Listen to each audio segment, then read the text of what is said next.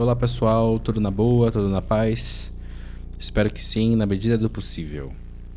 Para quem não me conhece, eu me chamo Arthur Nesrala, sou artista orientador de música no projeto vocacional dessa edição de 2020 e estou atuando aqui na região Sul 3. Antes da gente começar, informo que esse conteúdo integra as ações da edição de 2020 do programa vocacional da Secretaria Municipal de Cultura de São Paulo. Para complementar esse pequeno ciclo dos tipos de escutas que eu abordei desde a primeira orientação, eu escolhi compartilhar com vocês, nesse terceiro encontro, um tipo de escuta bastante objetivo que nos levará a mergulhar em outros aspectos musicais: a escutativa.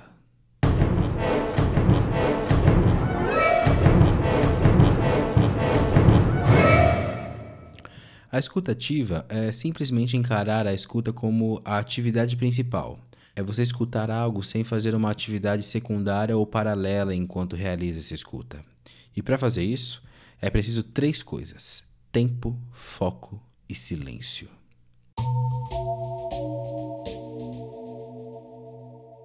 Uma boa maneira de começar é colocar uma música que você curta para tocar e focar a sua atenção somente na escuta dessa música.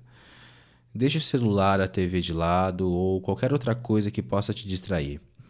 A sua conexão agora é somente entre seus ouvidos e a música. Um gesto simples que pode potencializar a sua concentração é fechar os olhos enquanto estiver fazendo isso. Vale a pena tentar. Permita que a sua concentração venha com toda a força em você. Outra maneira de se exercitar escutativa é ouvindo múltiplas vezes a mesma música, focando a cada vez em um parâmetro ou camada musical específica. O legal aqui é que esse exercício vai te levar à identificação de elementos musicais daquilo que você estiver escutando.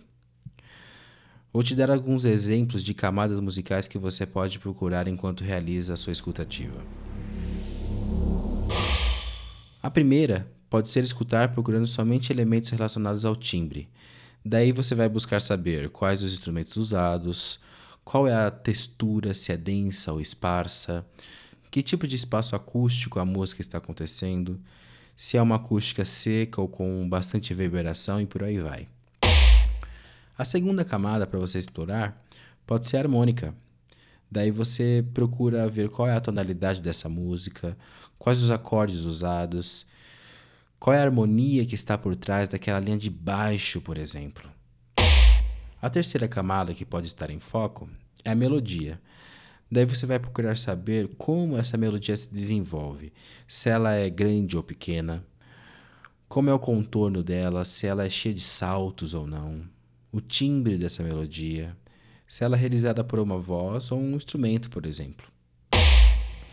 A quarta camada que você pode focar a sua atenção é a rítmica na qual você vai procurar saber se há um tema rítmico marcante e como eles são distribuídos e organizados na música. Se há padrões rítmicos ou se há um gesto que só ocorre uma única vez na música inteira. Quais instrumentos que se apoiam nessa camada, né? Ou seja, várias possibilidades dentro desse parâmetro. Outra sugestão de camada musical é a formal na qual você vai procurar, sempre pela escutativa, descobrir uh, como a música se desenvolve na questão de estrutura. Se é possível organizá-la em seções, como versos e estrofes, por exemplo. Se há instrumentos que predominam mais em uma parte ou em outra da música. E por aí vai. Essa sugestão dentro da escutativa de escutar em camadas, por parâmetros, é bem interessante porque você vai acabar realizando uma análise da música somente pela escuta. É como se você se colocasse à disposição para entender a música a fim de deixar claro os elementos e técnicas que possam te ajudar na sua criação musical, além de agregar conhecimento, é claro.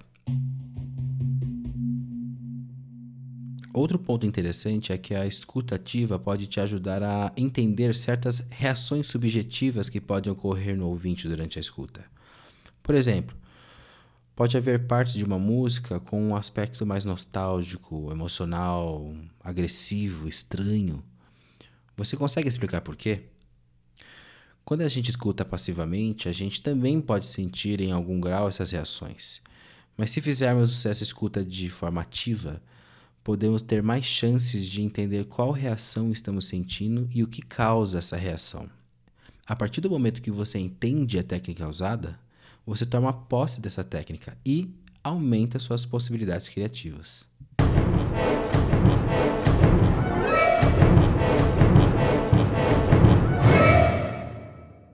Espero que você tenha gostado dessa orientação.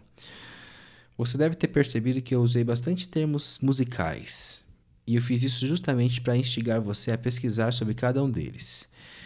Se você tiver alguma dúvida, pode me escrever e eu farei o possível para iluminar a sua busca musical. Faça esse exercício de escuta ativa e me conte o que você descobriu. Tenho certeza que você vai se surpreender.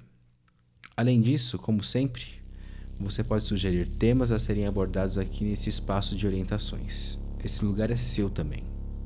Um super abraço e até a próxima!